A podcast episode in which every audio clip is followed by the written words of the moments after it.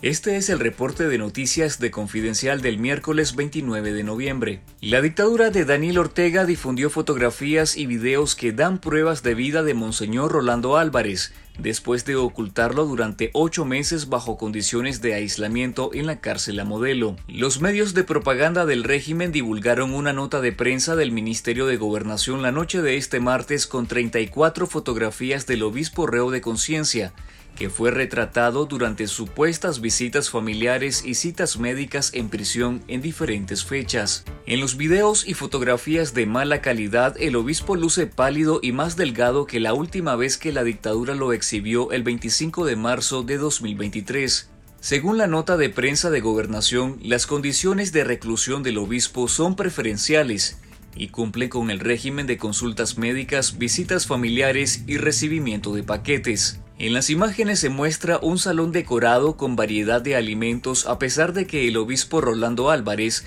en realidad está confinado en una celda de máxima seguridad desde febrero de 2023.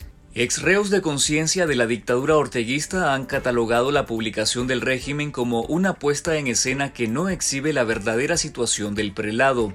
Monseñor Álvarez, obispo de la diócesis de Matagalpa y Estelí, es el primer obispo de Nicaragua preso de conciencia. El 10 de febrero de 2023, la justicia del régimen lo desnacionalizó y lo condenó a 26 años y 4 meses de cárcel en un juicio express realizado un día después que se negara a aceptar el destierro junto a otros 222 excarcelados políticos. Lea todos los detalles en confidencial.digital. La poeta y novelista nicaragüense Yoconda Belli recibió este miércoles en Salamanca, España, el Premio Reina Sofía de Poesía Iberoamericana, el galardón más importante en lengua española y portuguesa. El premio otorgado por la Universidad de Salamanca y Patrimonio Nacional de España en manos de la Reina Sofía reconoce el conjunto de la obra de un autor vivo que por su valor literario constituye un aporte relevante al patrimonio cultural común de Iberoamérica. Este premio lo recibo con humildad, de saber que soy solo dueña de lo que Gonzalo Rojas llamó el azar de la palabra, pero también con orgullo, porque sé que el jurado ha valorado especialmente la temprana celebración que hice y sigo haciendo el ser mujer para oponerme a la desigualdad como corolario, unirme a tantas voces que a lo largo de la historia de la literatura han escrito sobre la libertad, la han defendido o han mostrado los mundos oscuros, reales, imaginarios, donde habitan seres humanos a quienes se les arrebata la libertad. Belli es la tercera nicaragüense en recibir este reconocimiento después de los poetas ya fallecidos Ernesto Cardenal y Claribel Alegría. La obra de Yoconda Belli la integran una vasta serie de poemas, novelas, ensayos y cuentos caracterizados por su sensibilidad hacia los temas sociales y políticos, el empoderamiento de las mujeres y la lírica de su poesía erótica. Desde niños, los nicaragüenses no hemos tenido más que un héroe indiscutible, Rubén Darío. Ningún guerrero o político ha sido tan motivo de orgullo ni ha marcado la identidad nacional como él.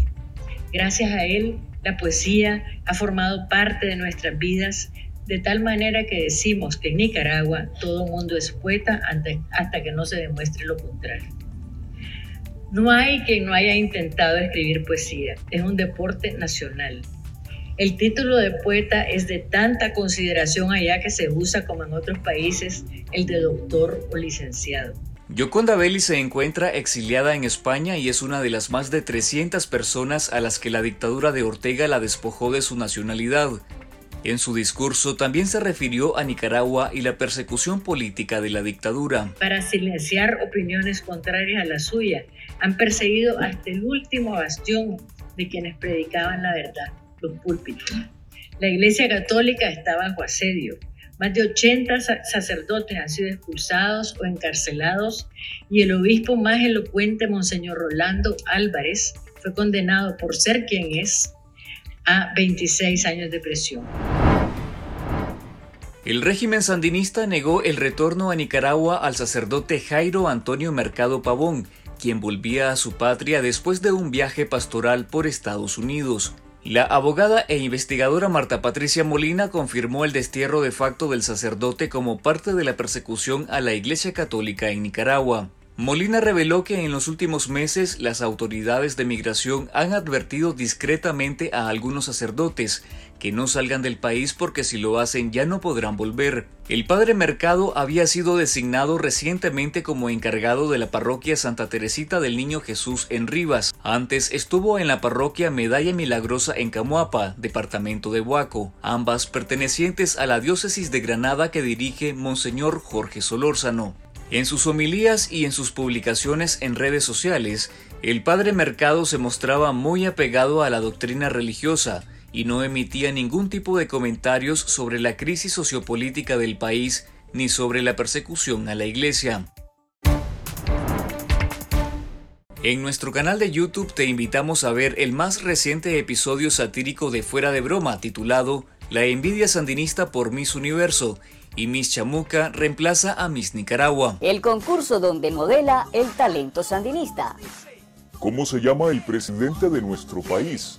El presidente del Nicaragua se llama comandante Daniel Ortega y es el presidente de nuestro gobierno. Muchísimas gracias.